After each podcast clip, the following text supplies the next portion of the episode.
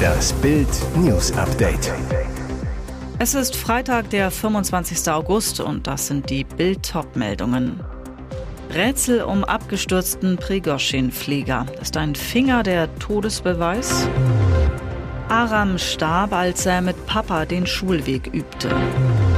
Großeinsatz an NRW-Schule, Chili Chip Challenge zu scharf für die Kids.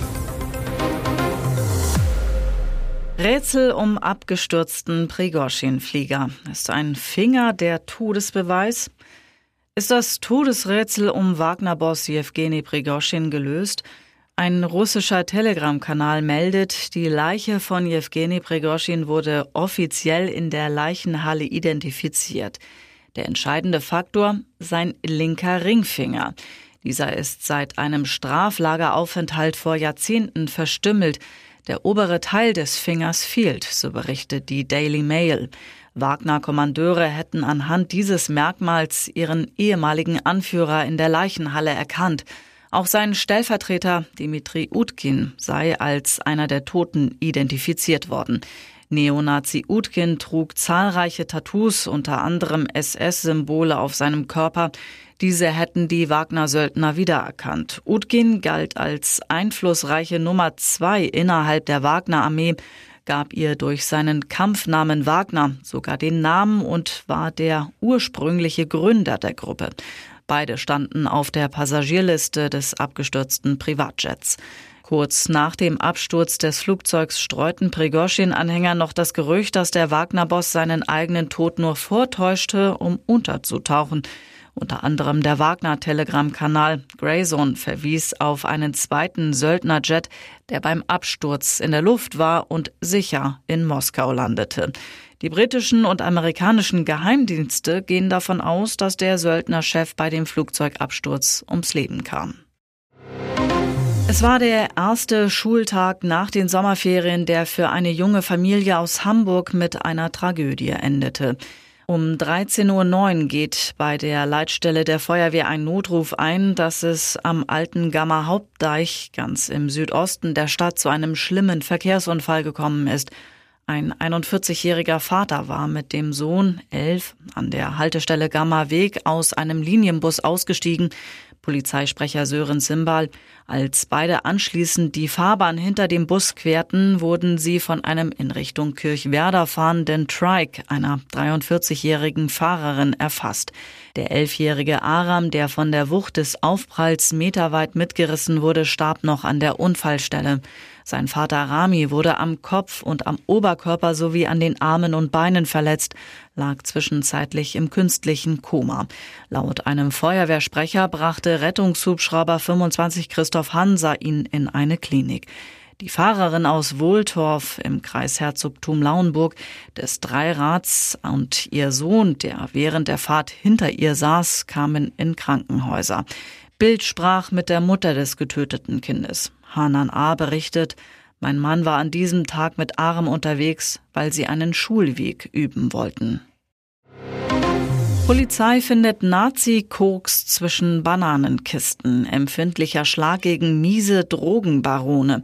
Spanische Behörden haben am Mittwoch bei einer Razzia 9,4 Tonnen Kokain im Hafen von Algeciras in Spanien entdeckt. Die Drogenpakete waren mit Louis Vuitton, Tesla, Hitler oder mit Hakenkreuzen versehen und in einem gekühlten Überseekontainer zwischen über 1000 Kisten Bananen versteckt. Die Beamten staunten nicht schlecht, als sie am Ende 9436 Pakete auf ihren Sicherstellungstischen liegen hatten. Die Luxuslabels und Hakenkreuze auf den Kokainblöcken sollen Erkennungszeichen der europäischen kriminellen Organisationen sein, denen das Kokain zukommen sollte. Mehr als 30 verschiedene Logos wurden gefunden.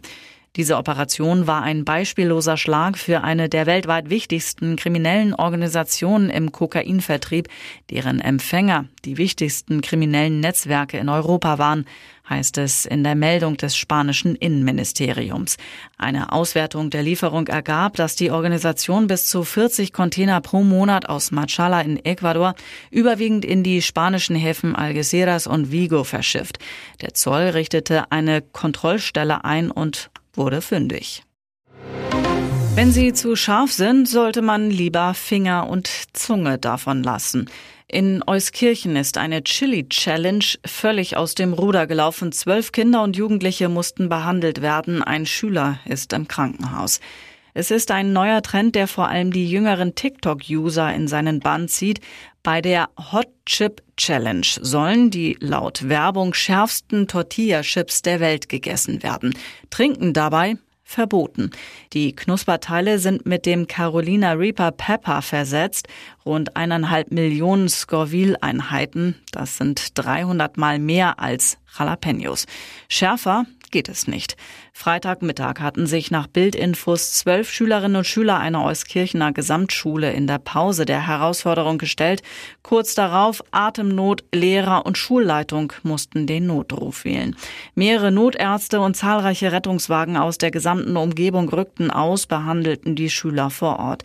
Laut Schulleitung kamen umgehend sämtliche Milchvorräte der Schule für die Linderung der Schärfe bei den Kindern zum Einsatz.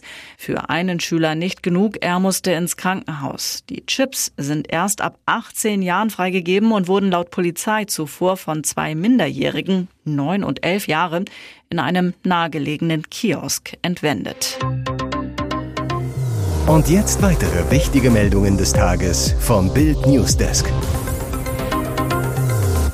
Ist das professionell oder leichtsinnig? Freitagabend setzt Helene Fischer ihre große Rauschtournee nach einer zweimonatigen Pause fort. Sieben Konzerte wird sie zunächst hintereinander in der Kölner Lanxess Arena geben, ihre Fans mit alten und neuen Hits begeistern.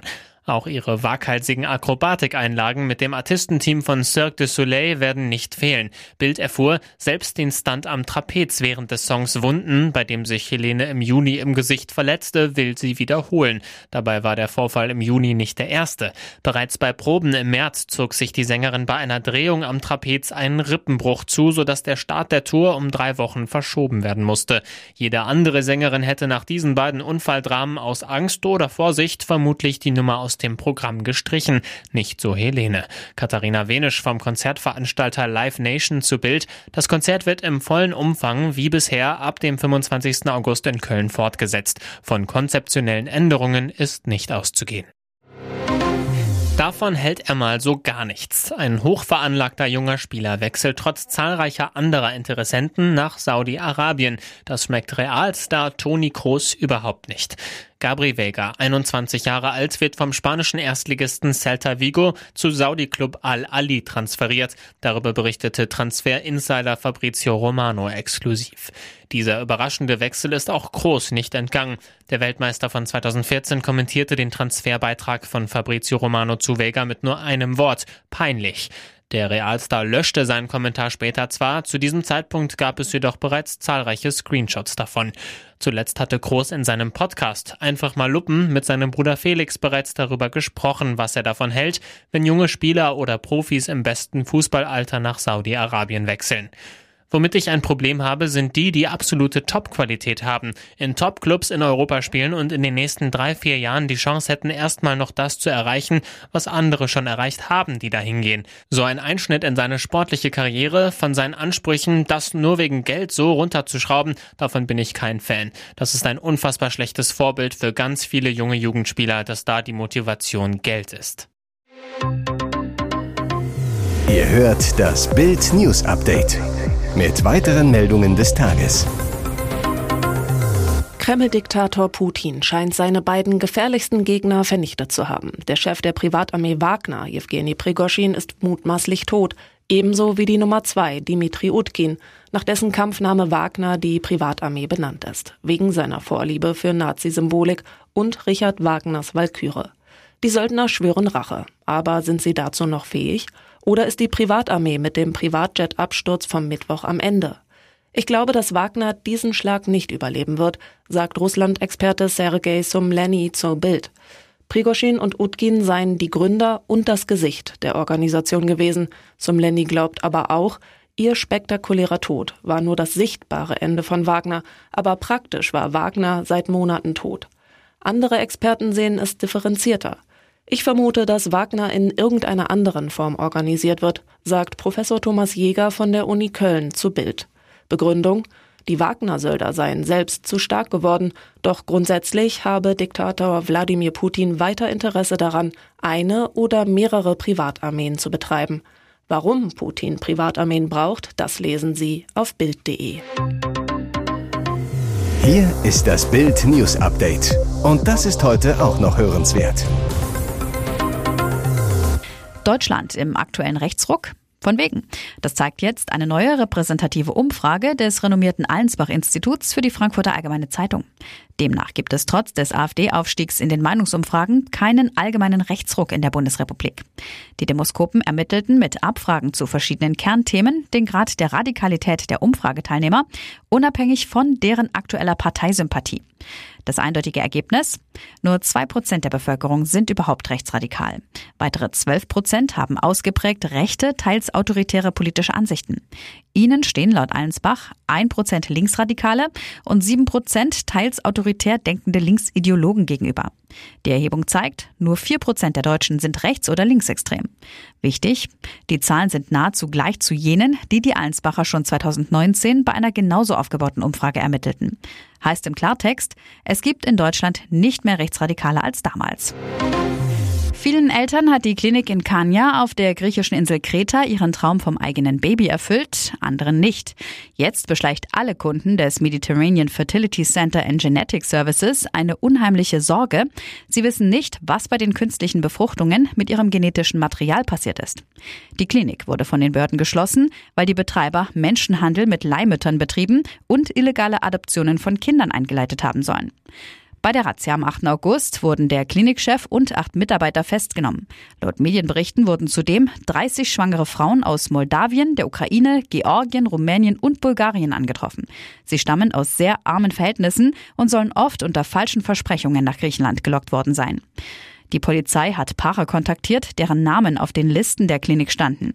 In ihrer Not haben sich potenzielle Opfer an den griechischen Anwalt Yannis Marakakis gewandt.